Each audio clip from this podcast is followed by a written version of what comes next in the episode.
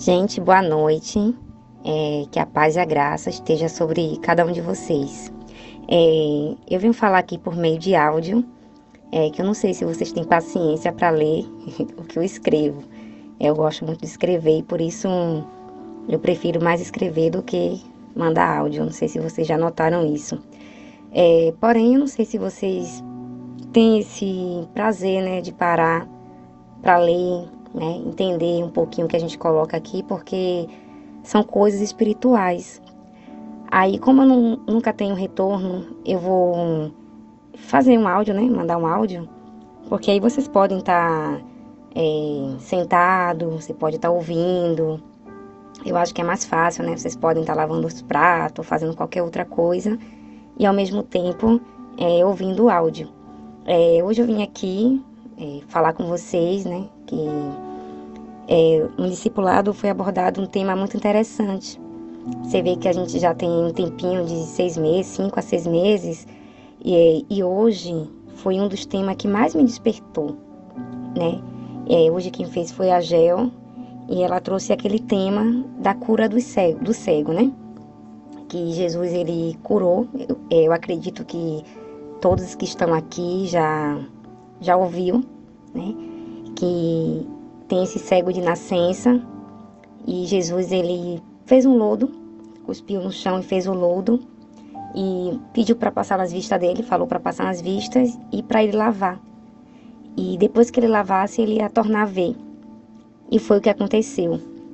Só que nesse meio tempo ali, na verdade, um curto espaço de tempo, é, o fariseu ele pegou o cego e não acreditou no milagre que tinha acontecido. Você pode estar tá vendo na sua casa é, João, capítulo 9.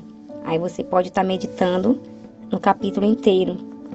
E aí nesse embate, é, ele não queria acreditar, é, chamou os pais para confirmar se de fato o cego era realmente de nascença.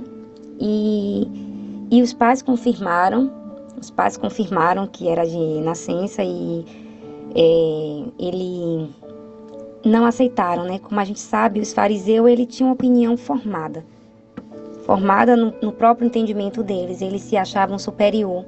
É, isso também foi abordado, né? Hoje no tema. E eu vou ler um versículo é, 25 que o cego ele ficou sem entender nada do que estava acontecendo, né? E os fariseus estavam falando que Jesus era um pecador. E ele falou assim no versículo é 24, né? É, então chamaram pela segunda vez um homem que fora cego e lhe disseram: Dá glória a Deus, nós sabemos que esse homem é pecador. Ele retrucou: Se é pecador, não sei. Uma coisa sei: eu era cego e agora eu vejo. Então a gente, é, antes, né, outrora, a gente também era cego, cego espiritualmente, porque a gente, é, até aquele momento, a gente não tinha sido revelada pelo Senhor Jesus.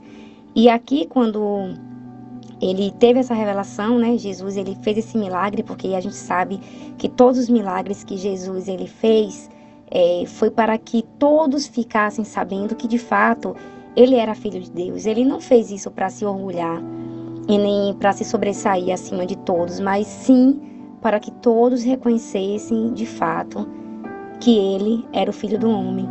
E eu achei muito interessante esse tema. É, não vai dar para estender, porque foi uma hora de discipulado é, no qual todo mundo é, interagiu, todo mundo participou, todo mundo ali teve a contribuição. E a gente teve experiências, pessoas contaram suas experiências também. Eu também contei a minha. E, e o interessante é que no 35 Jesus ele revela-se ao cego, porque outrora ele só passou lodo nos olhos e foi lavar. É, e ele não tinha visto quem é Jesus. Então, depois que aconteceu esse prodígio todo, que ele foi interrogado, quando ele voltou, né? É, ouvindo Jesus que o tinha expulsado, encontrando, lhe perguntou: Crês tu no filho do homem? Então Jesus estava perguntando se ele cria. Mas naquele momento o cego ele não sabia quem ele estava falando com a própria pessoa que o curou.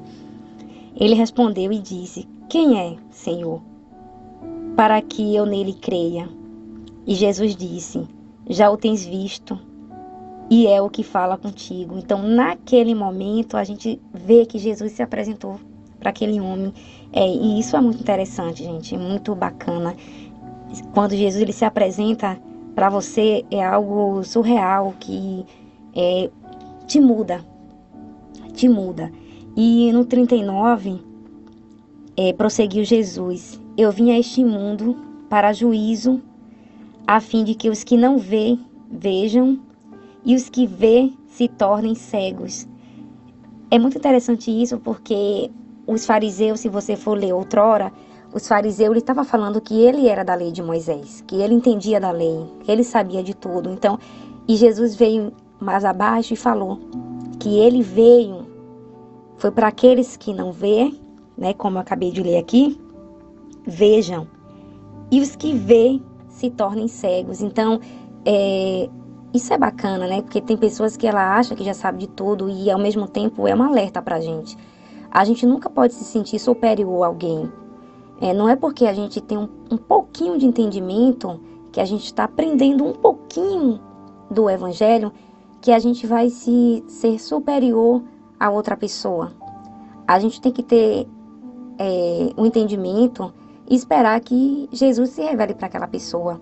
E não a gente se exaltar, porque a partir do momento que a gente venha se exaltar, isso é, é complicado, porque você pode voltar a ser cego, você pode se tornar um cego.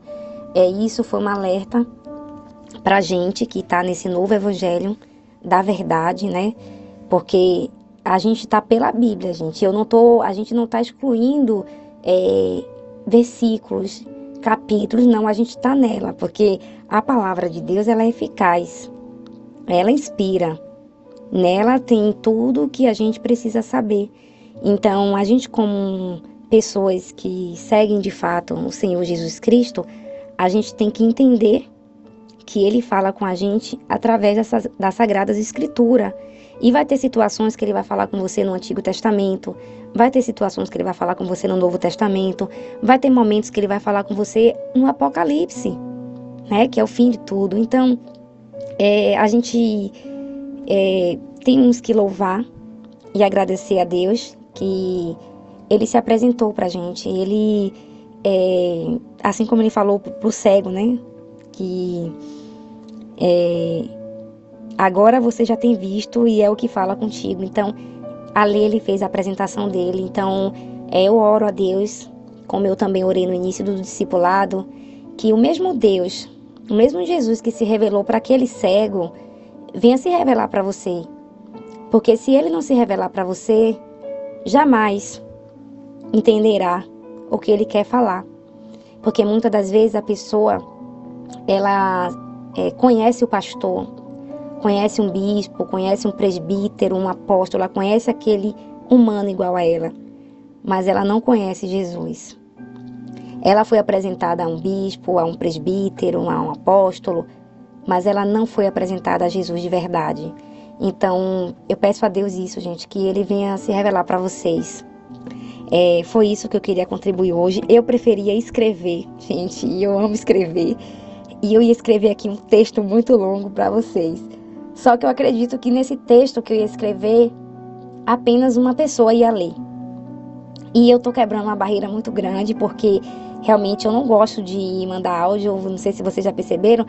Não parece, gente, mas eu sou, eu sou tímida, não parece não, mas eu sou um pouco tímida. Mas é, Jesus, ele é que faz a obra, não é eu que falo, mas ele fala por mim. Então, quando ele quer que eu fale, eu tenho que falar, eu tenho que quebrar essa barreira e eu tenho que falar. Então, é, eu vou sempre mandar os áudios, eu vou preferir quebrar essa barreira e mandar os áudios, ao invés de eu escrever né? Que é uma coisa que eu faço muito bem e gosto também de escrever.